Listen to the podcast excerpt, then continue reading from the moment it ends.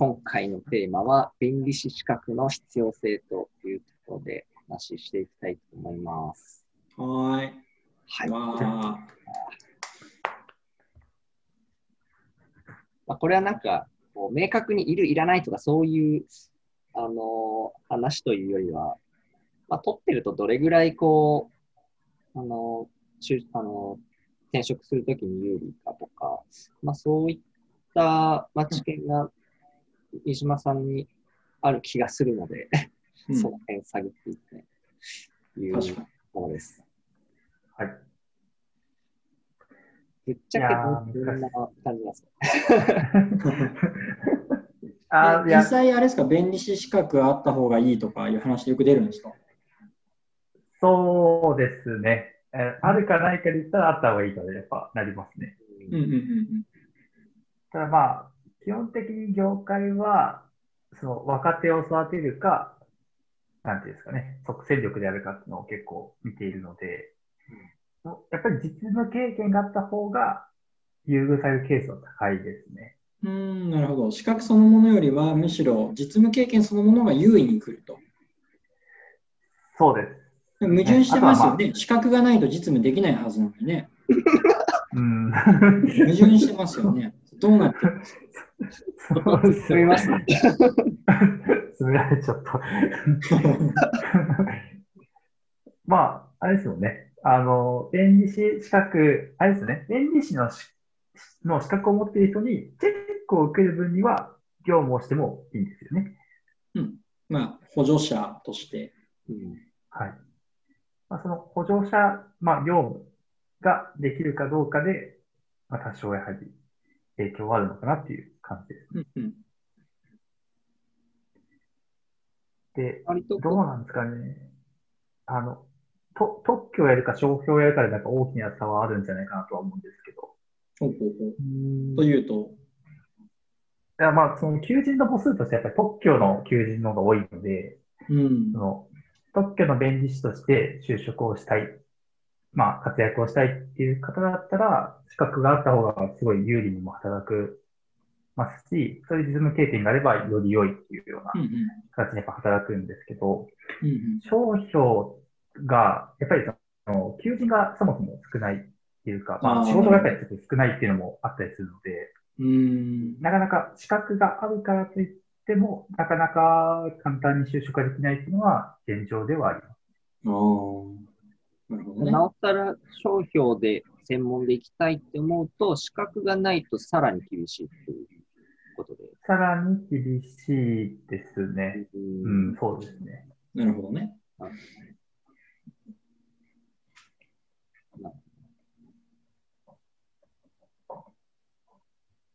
特許だと、資格がない、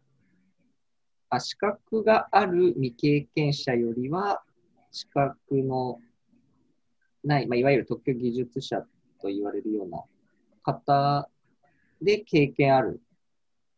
方であれば、そっちの方の方が、えっと、優遇、優遇されるというか、を募集してる側としてはありがたがられるみたいな感じなんですか？そうですが、まあ、多少年齢とかにも影響はあっ、すごい、その、経験がすごいあったとしても、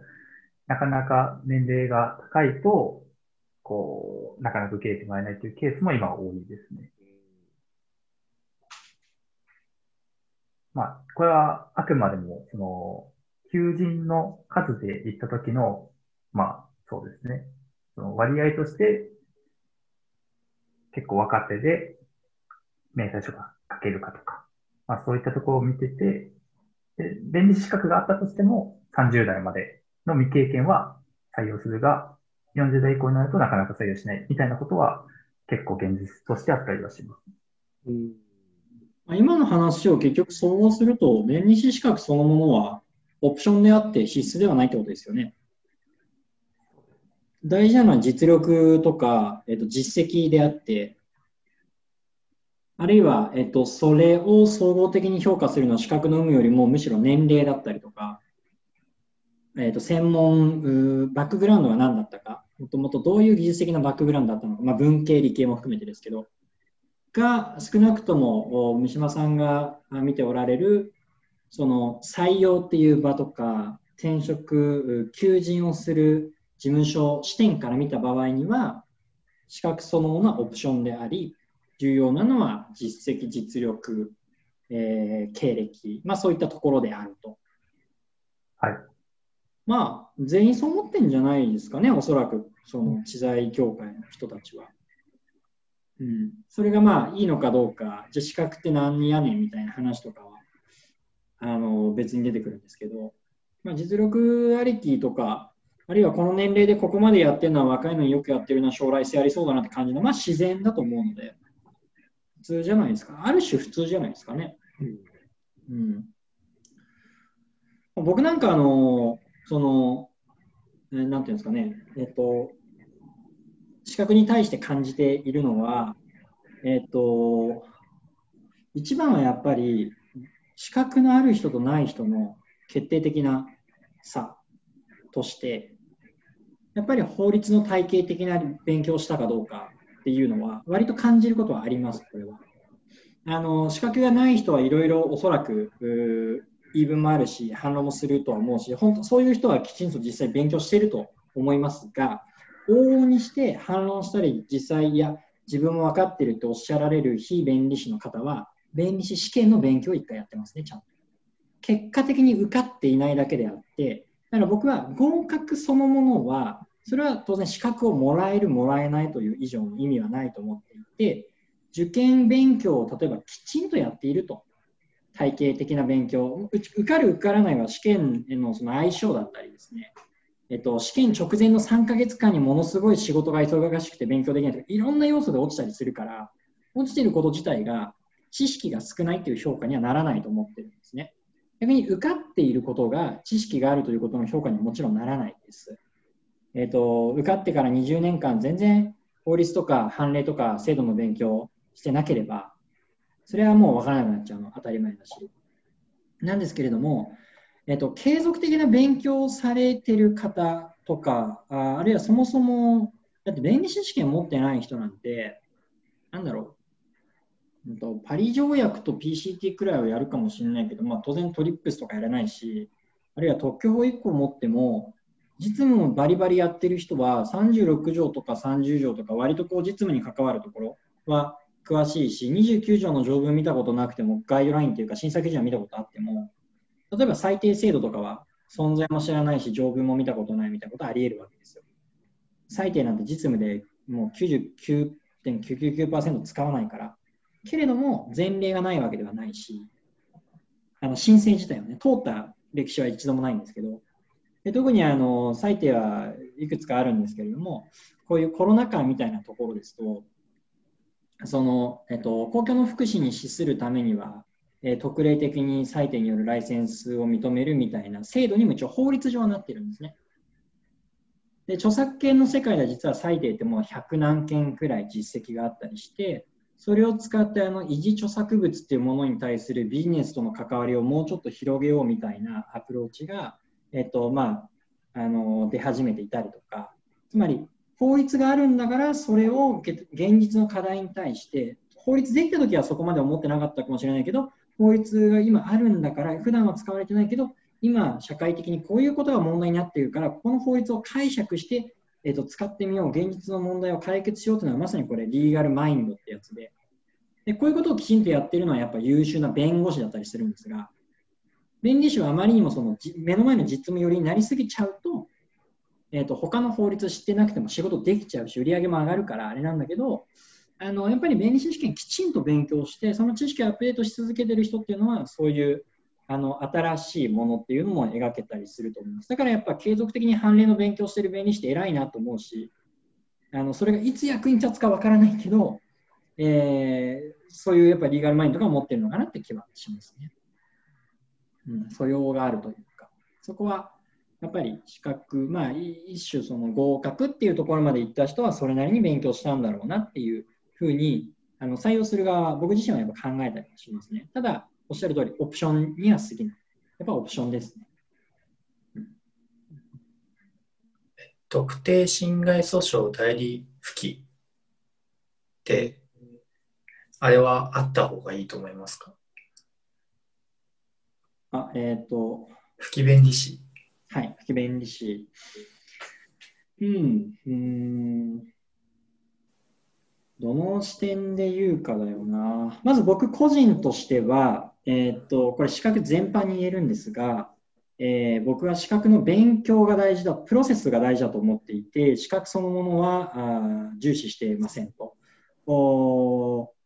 えっ、と、うん、お医者さんとかの資格だったら資格が重要だと思うんですが、弁理士の場合、補助者として実務ができます。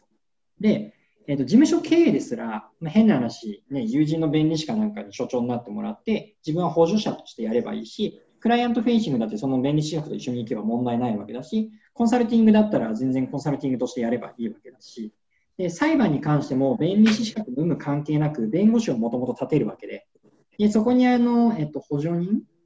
だっけな、補佐人かな、まあ、いくつかこうあるんですけど、えっと、いわゆる不記がなくても、あの、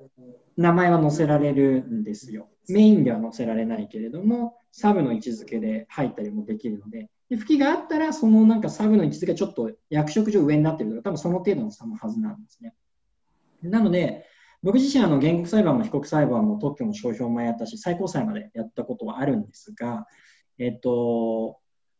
結局その時にやっぱ民訴の勉強、もともと法学部出身だから、えっと、民法一般もそうだし、民訴も当然やっているので、そこの素養があったけど、やっぱり実務やるときにすごい勉強し直したし、それは不記の勉強のためではなく、まあ、そもそもやっぱ勉強しないといけないのでやったと。であと勉強で、特に民訴みたいな手続き法っていうのは覚えることたくさんあるんですが、あの実際の裁判をやる方がリアリティは湧くので、そういうことを連動させて勉強したりという意味では、不記の勉強自体は僕そんな否定してなくて、あの割とどっかで裁判とかやるんだったら、あの不記を勉強するモチベーションで民訴やるといいんじゃないかなとは思ってます。で、っていう感じですかね。弁理士試験もまあ資格をね、取れる取れないっていろいろあるけど、あのまあ、特に僕予備校で教えていた人間なので、そこに対してはあの取れない人の否定もなければ、取れた人を正義にするつもりも全くなくて、プロセスでやっぱ頑張ってた人は全員一律に僕応援したいし、プロセスが大事かなとは思いますね。うん実際、逆にどうですか、不記があるとより就職率上がります？多分あんま変わんないんじゃないかなと思うんいや、か変わらないですね。そうですね。。うんはいまあ、経験があるかどうかとかですかね。うん、それよりも侵害訴訟を実際やってましたとか、定職判断やってました、定職の見解書を書いてました、鑑定書書いてましたは、これは就職率変わると思うんですよ。あ、そうですね。法律事務所とかだったら、もう知財系の法律事務所だったら、ぜひ来てくださいと、不記の有無なんか関係ないですよね。うんうんただ、オプションにはなると思ってて、じゃあ、不記を受かっているということは、あじゃあ、一通りやったのね、法律に関しては。っていう評価にはなるよねという、まあそういうことでしょうね。うんうんうんなるほどありがとうございます。なんか個人的に感じてる、なんかその資格ない側から見るある側の勝手に見えてるメリットみたいなとこなんですけど、こうなんかインプットできる情報の質は上がるんじゃないかなと思っていて、こうなんか、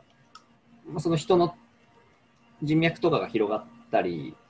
まあ、勉強会の機会とかが増えたり、まあ、自分でこうあの話す講演する側になることによって、まあ、そこでさらにあの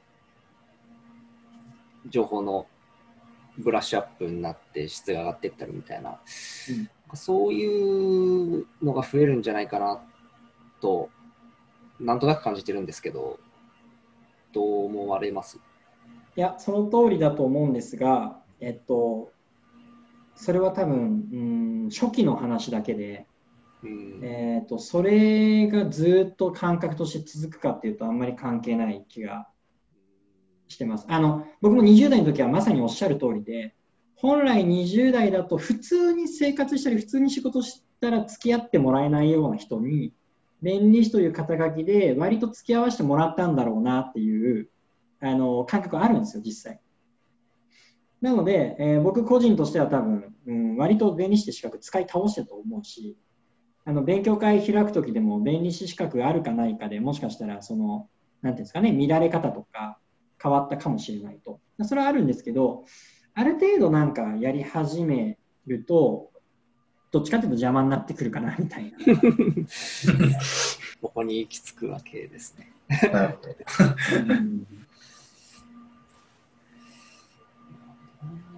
うんそろそろ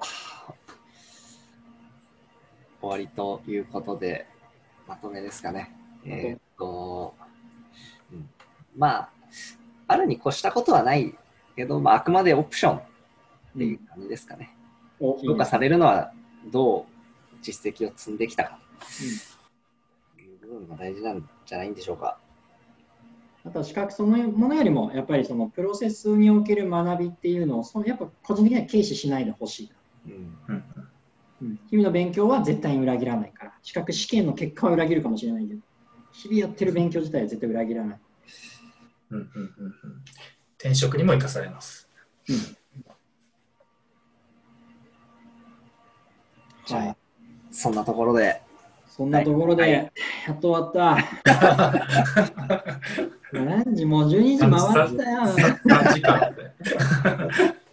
いやー本当に皆さんお疲れ様でした。はお疲れ様です。今日はありがとうございました。い。じゃあまたね、ちょっとずつやっていきましょ やっていきましょう。はい。